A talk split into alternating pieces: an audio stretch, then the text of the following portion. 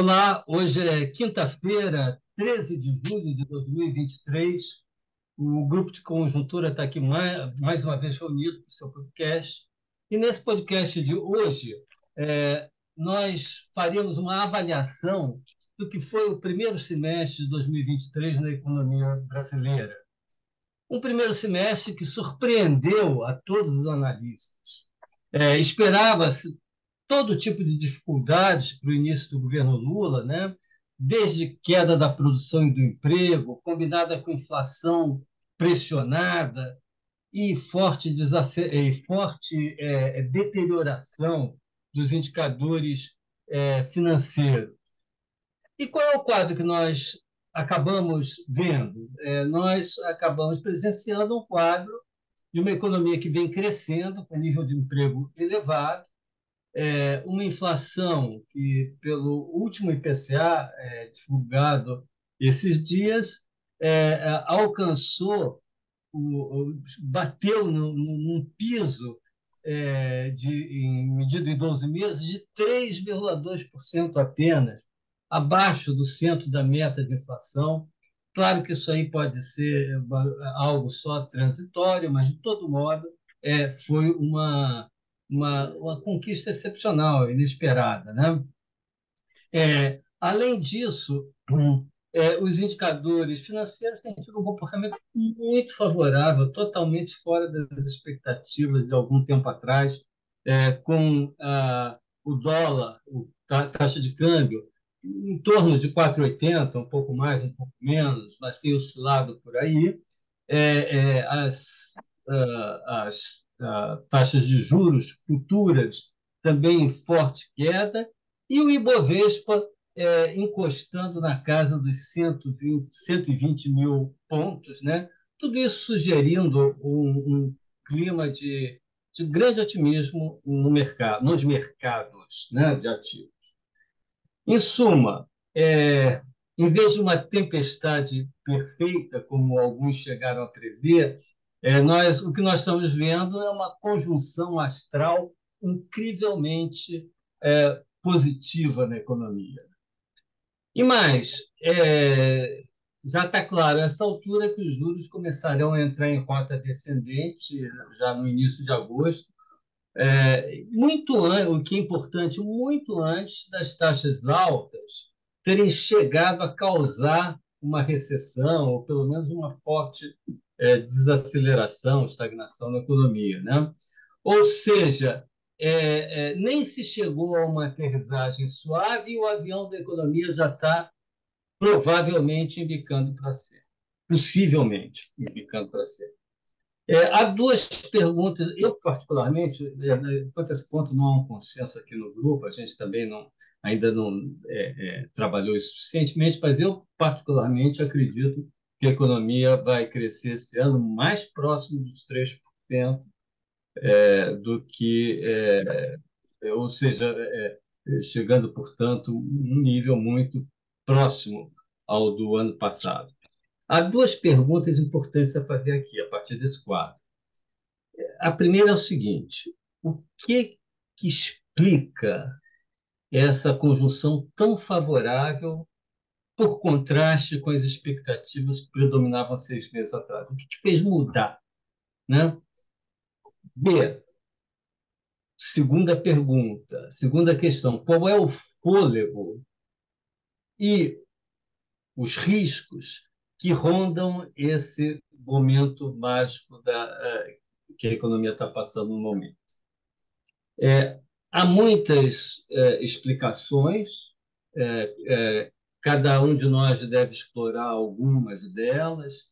É, eu vou destacar aqui de uma forma bem genérica é, é, o fato de que houve, é, de um lado, fatores inteiramente exógenos, como a super safra agrícola, que é, contribuíram para baixar os preços, os preços dos alimentos estão puxando a inflação para baixo, e para botar a produção em alta, influenciou fortemente o PIB do primeiro trimestre.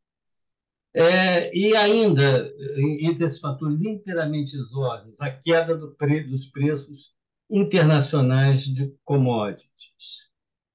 ainda de certa forma exógeno, mas produzido internamente, há fatores tanto positivos é, como outros nem tanto. Né?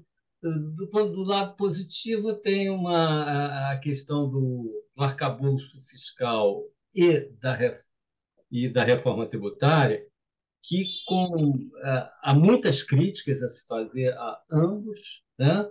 e poderão ser feitas aqui, mas surpreenderam é, pelo é, é, a reforma tributária por ter saído de fato, né? É, e, e com, com, esse apoio todo. E o arcabouço fiscal é, surpreenderam porque não se esperava, é, porque tal metas do tipo que foram propostas não existiram nos governos anteriores do PT. É, do ponto de vista assim, não tão positivo, mas produzido pelo Mendes, produzido pelos homens, né? É, mas não tão não positivos, né? É, a gente poderia citar aqui é, a interferência nos preços de combustíveis e de outros preços, né? Que contribuíram para baixar preços, ajudar bastante na inflação, como a gente tem visto. É, e subsídios também, e redução de preços, como o mais notório tendo sido o caso dos automóveis, né? É, que contribuiu bastante para não só baixar preços, como também alavancar as vendas. Né? É, então, isso aí é, contribuiu de fato, mas isso é, deve cobrar seu preço mais adiante seja quando houver uma eventual desrepressão de preços, seja no eventual aumento do déficit público. Bom, eu queria só colocar esses pontos iniciais, depois uh, uh, nós também uh, faremos uma segunda rodada, depois de cada um colocar, depois de cada um fazer as suas colocações iniciais. Vou passar a palavra agora para o Caio. Tá, obrigado, Francisco. É, como o Francisco colocou, dizer, nos últimos meses houve uma, uma grande melhora na confiança dos agentes e analistas econômicos sobre o desempenho da economia brasileira. E essa melhora se refletiu basicamente em dois aspectos. Uma melhora muito expressiva, dataria do fim de março para cá, portanto, na segunda metade do primeiro semestre, é, das condições financeiras da economia, né? juros futuros, câmbio, bolsa, risco Brasil. É, e um segundo aspecto, é, mais recente, dataria daí mais do início de junho para cá, de uma revisão bastante acentuada para melhor nas projeções em relação ao PIB e à inflação nesse ano. É, aqui, aqui atribuir essa melhora é, na confiança essa é a, a questão que se coloca, se impõe. Né? É, eu diria que uma parte relevante disso veio, é, sem dúvida, do cenário externo. É, Tornou-se dominante né, a percepção de que a temida recessão nos Estados Unidos e na Europa não ocorreria, essa percepção tornou-se dominante, que o ciclo de alta do juro nos Estados Unidos estaria já bem perto do fim, é, na esteira disso, isso foi reforçando uma coisa que já vem de algum tempo, de queda do dólar no mundo, é, e, e também, como o Francisco colocou, uma queda significativa de preços de commodities esse ano na comparação com o ano passado. É um, um cenário externo composto principalmente dessas variáveis. Agora, também é verdade que os fatores domésticos eles também contribuíram de forma decisiva para essa melhora. Em primeiro lugar, se as incertezas sobre a economia brasileira, que estavam é, até o fim do primeiro trimestre, eu diria, muito elevadas, se elas estivessem tão elevadas quando estávamos até aquele momento, é, o, o, o, o, dólar e o risco Brasil, que são variáveis que, que, grosso modo, seguiram o que houve no mundo, é, no, no, nas, nas, principais economias emergentes, eles não teriam esse comportamento de seguir o, o, comportamento dessas variáveis nos, outros, nos principais emergentes, porque isso não vinha ocorrendo até março. Então, isso já é um sinal. O fato dessas duas variáveis seguirem o comportamento da, dos emergentes, já é um sinal de, de fatores domésticos operando. Mas muito mais do que isso, no caso dos juros futuros, que é uma variável chave para o desempenho da atividade econômica adiante, é, é, é, no caso dos juros futuros, eu acho que não parece haver dúvida que os fatores domésticos foram, de longe, os mais importantes é, é, para essa queda muito expressiva que houve nas taxas de juros de mercado, né, dos juros futuros de diferentes prazos. No caso das variáveis que compõem as condições financeiras, o que eu acho que é importante a gente ter em conta é que elas vinham tendo um comportamento muito negativo até o final de março.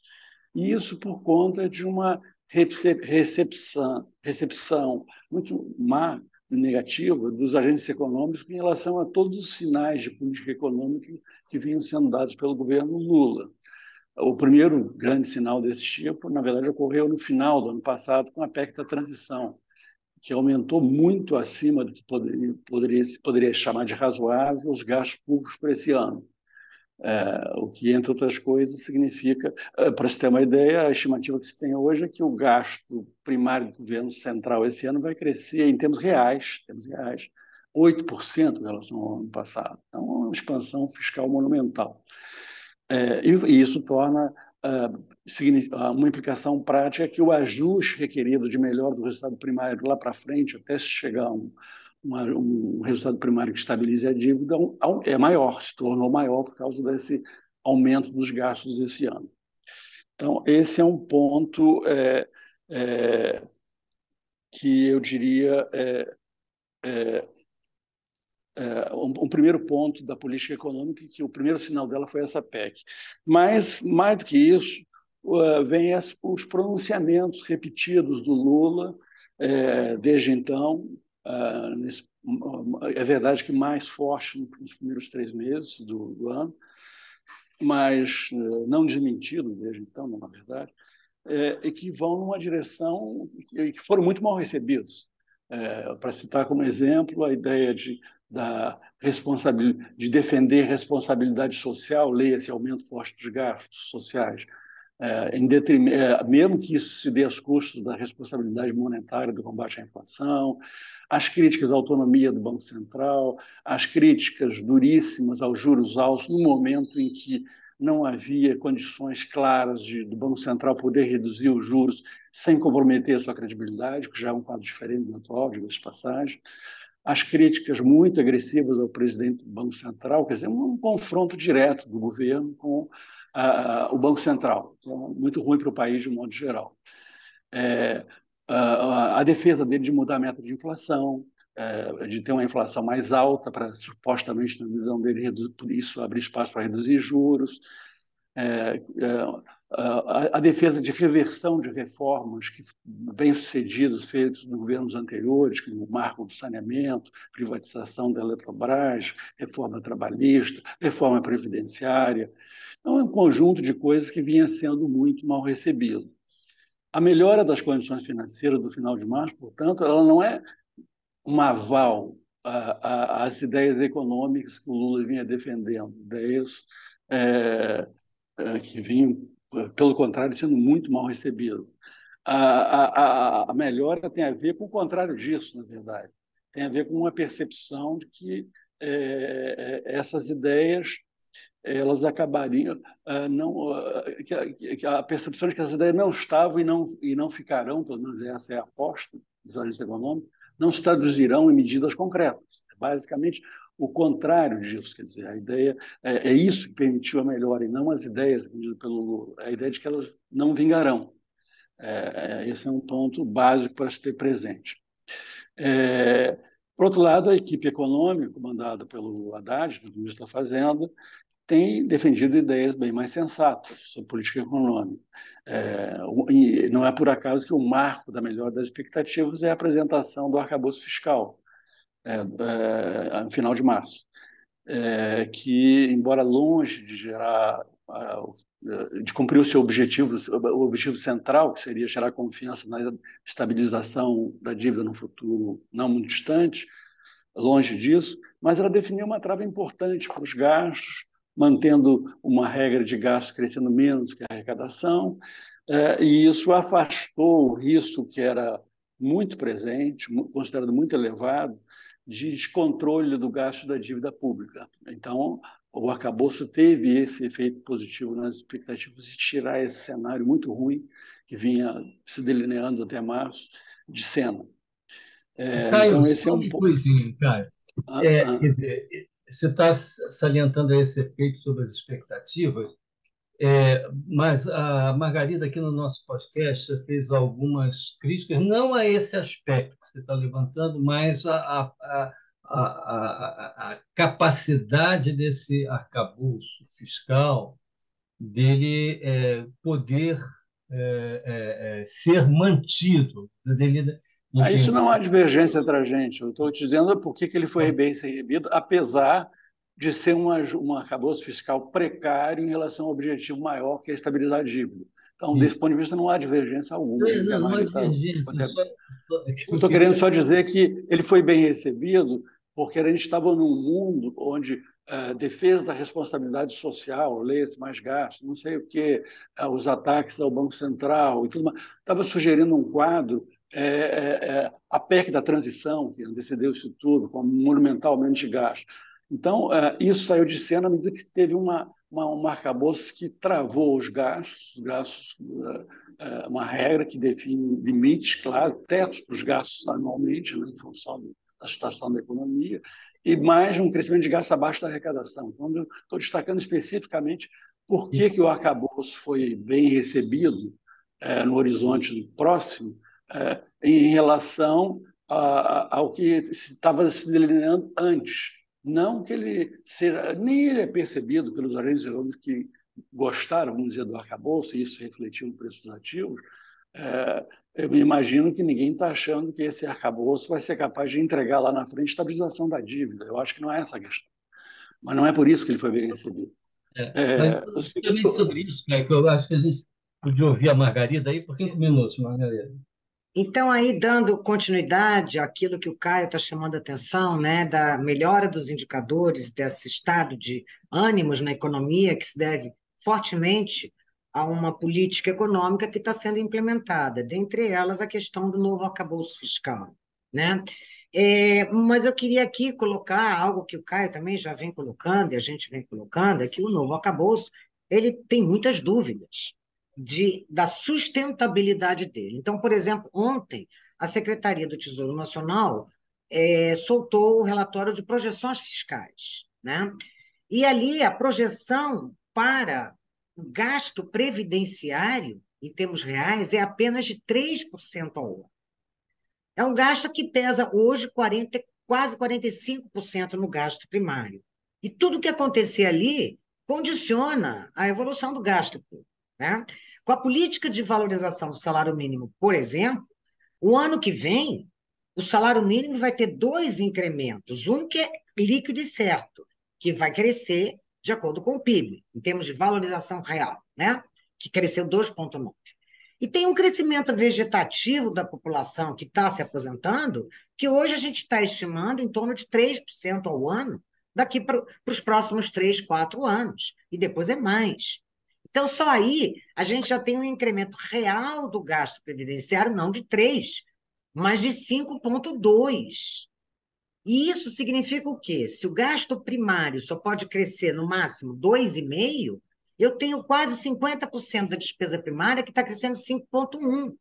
Então, eu tenho que fazer um ajuste brutal nas outras despesas, que grande parte delas está indexada e é obrigatória, como educação, saúde. Então, isso é um problemaço que está lá no arcabouço fiscal e que, na verdade, é um problema que está sendo jogado para frente, não há dúvida nenhuma. Além do que, o arcabouço também, para se sustentar, pressupõe um aumento de receita. Quer dizer, eu tenho um problema e tenho outro problema. Eu diria que o problema da compressão do gasto é, e da inconsistência que tem dentro dele é muito mal. Né? Bom, então, apenas para colocar que a gente ainda tem fonte de incertezas, a reforma tributária também, ela é muito bem-vinda, mas ainda tem muitas indagações, muitas coisas a serem resolvidas. E queria destacar também um ponto de incerteza grande na política econômica, que também não está sendo muito salientado, né? todas as incertezas quanto aos gastos para fiscais. Então, o BNDES, por exemplo, já introduziu uma linha de financiamento para é, inovações tecnológicas e digitali digitalizáveis, vamos dizer assim, em substituição, os juros não será mais a TL, TLP, mas será a TR. Hoje a TR, em 12 meses, está acumulando 1,9%. Então, é juro real negativo. Trata-se de um subsídio financeiro que está voltando. E é juros implícitos, é subsídio implícito, que nem aparece no orçamento como tal. Né? Então, tem aí uma série, tem o Pronamp também, mas aí já são é, créditos especiais para pequenas empresas que estão correndo solto. Então, isso significa que alguém vai pagar essa conta. Esse é um risco que a gente tem também da política econômica, além dessas que a gente tem salientado mais. Eu queria colocar, só por último, a questão da inflação. Né? A gente tem aí uma inflação que está muito bem comportada, mas nós temos aí um processo desinflacionário de custo enorme. Então, só para dar dois grandes números, a inflação de serviços, que está mais ligada à, à, performance do mercado de trabalho, à performance do salário mínimo, à indexação, e, portanto, está mais associado ao que acontece com o nível de atividade econômica, está acumulando em 12 meses 6,2%. E a inflação de bens industriais acumulando 3,8%. Então, essa inflação de bens industriais é exatamente o sintoma desse choque desinflacionário de custos que o mundo está vivendo e o Brasil também. Então, aqui também tem uma fonte de incerteza quanto à performance futura da inflação brasileira. Então, eram essas duas questões que eu queria colocar no nosso panorama de perspectivas, enfim. Lixa. Obrigado, Francisco Eduardo. Eu gostaria só de, digamos, de colocar rapidamente, então, os aspectos que você já levantaram para as duas questões que Francisco Eduardo colocou no início tá, da sua apresentação. Tá? Então, quando a gente olha para a inflação brasileira neste primeiro semestre, a gente vê que, que tem uma desinflação muito rápida, uma queda da taxa de inflação muito rápida nos comercializáveis, basicamente é, por causa da queda dos preços das commodities, que Francisco Eduardo relatou, e da taxa de câmbio, e também pela melhora do, eh, dos alimentos aqui no, no, no, Brasil. Mas, por outro lado, como a Margarida acabou de destacar também, temos uma, des, uma desinflação mais lenta que está acontecendo nos não comercializáveis, notadamente no, no setor serviços, tá? Francisco Eduardo também levantou esse ponto, tá?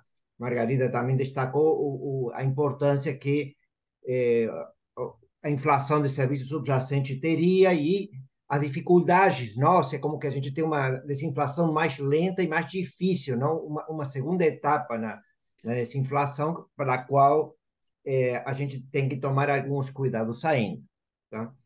Em relação à pergunta do Francisco Eduardo sobre o PIB, não, porque que ele é, surpreendeu é, positivamente, foi melhor do que se esperava. Então, também a gente levantou a importância do choque agrícola, não, e dos efeitos que, digamos, a renda da terra teve sobre eh, a economia brasileira, eh, o mercado de trabalho que se tornou muito mais resiliente do que se esperava, tá? com uma expansão grande do, do nível de emprego, tá? os programas de transferência de renda, que ainda acho que devem ter tido com, com eh, de forma um pouquinho defasada efeitos sobre um pouco sobre o consumo ele, da família, ele está desacelerando, mas poderia ter se acelerado mais rapidamente.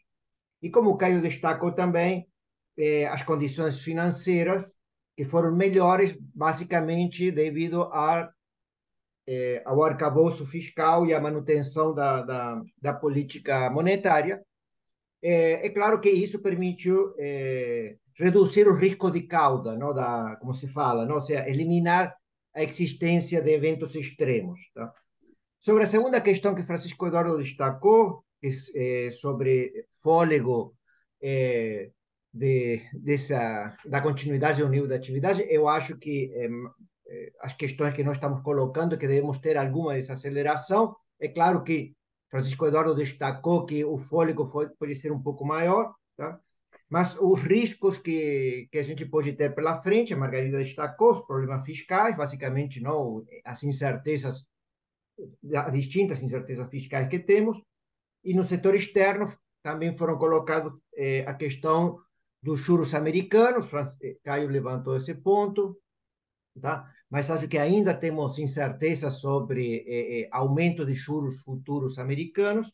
E um ponto que não foi colocado e que eu só, só apresento rapidamente, que eu acho que pode se tornar importante nos próximos meses, é sobre o nível de atividade na China.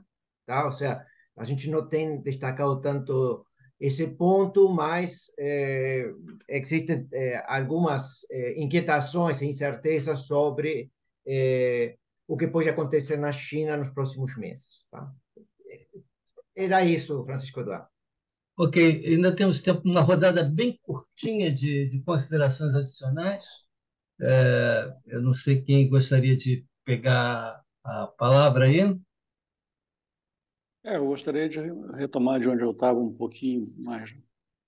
É, eu estava destacando que a melhora das condições financeiras se deu não como aval às ideias mal recebidas do Lula no início do seu governo, mas a, a, exatamente ao fato de que essas ideias não vingaram, não se traduziram em medidas concretas. Aí falei da, das coisas que contribuíram positivamente, vieram da equipe econômica, o arcabouço fiscal, a reforma tributária e a decisão recente do Conselho Monetário Nacional, que manteve a meta de inflação em 3% e agora tornou a meta permanente, não é mais uma meta que é revisada ano a ano pelo Conselho Monetário Nacional, apenas é, colocando que não, a meta não é perseguida no ano calendário, mas sim é uma meta contínua. Coisa que, aliás, não, é, é já era o que o Banco Central atual vem praticando. O Banco Central não estava perseguindo meta no ano calendário, eh, ele estava perseguindo exatamente, está sempre olhando de algum modo para o nível de atividade, senão os juros teriam sido muito mais altos que foram até agora. Mas, bem ou mal, eh, eh, como Lula estava defendendo elevar a meta de inflação, o que teria certamente impacto negativo nas expectativas inflacionárias no controle da inflação adiante, a decisão do Conselho Monetário Nacional foi muito bem recebida, de manter agora não só a meta de três, mas torná-la permanente. É, então, esse é um ponto é, importante. Para concluir, é, o que eu diria é, é, sobre, essa, sobre essa melhora do quadro macro, macro nos últimos meses é que a consolidação dessa melhora ainda vai enfrentar muitos desafios. A Margarida estava tocando nisso. É, é, é, em relação ao arcabouço fiscal, nem vou, nem vou me referir, porque aí ultrapassa o horizonte desse governo, que é o fato de que a, a trajetória para a estabilização da dívida com esse arcabouço não parece viável, vai ter outras medidas terão que ser tomadas. Mas no horizonte desse governo existe coisas importantes que é a seguinte, quer dizer, Primeira coisa, para não afetar a credibilidade, a confiança que está melhorando na economia, a confiança dos agentes econômicos, primeiro ponto é que a regra de gasto que foi definida ela tem que ser cumprida. E aqui não é nada trivial o desafio, vai implicar escolhas políticas do governo sobre como conter gastos. É, e, eventualmente, não levar, é, é, vai ter que rever promessas de gastos feitas, que muito provavelmente elas não vão caber no teto de gasto que vai ser definido até do, nos tetos de gastos anuais até 2026. Então, esse é um ponto. O segundo ponto é que o resultado primário, ainda dentro da parte fiscal, o resultado primário não se espera que as metas do que o governo anunciou sejam cumpridas. Mas o resultado primário também não pode ser surpreender tão negativamente, porque isso certamente abalaria a confiança. Uh, eu acho que os agentes econômicos estão esperando um resultado primário que não é o prometido, mas que não é um resultado primário muito distante da, das metas anunciadas. Então, esse é um segundo ponto.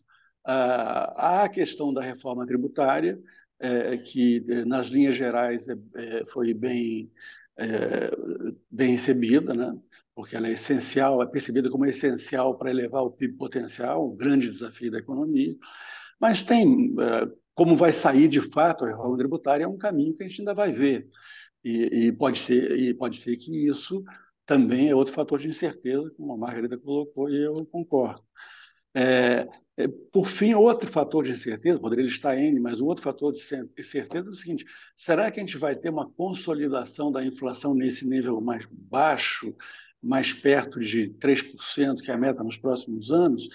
Por que eu estou colocando isso? Porque, na verdade, a, a, desinflação desse ano foi muito ajudada pelos fatores exógenos. Né? pela queda de preços de commodities, pela apreciação cambial, coisas que não se espera que se repitam nos próximos anos. Por outro lado, os núcleos de inflação ainda estão, a média dos núcleos ainda está em 6%, não está nos 3,2%, que é a inflação em 12 meses. Então, isso é um outro desafio, quer dizer, é, se a inflação é, vai poder convergir para a meta ou não.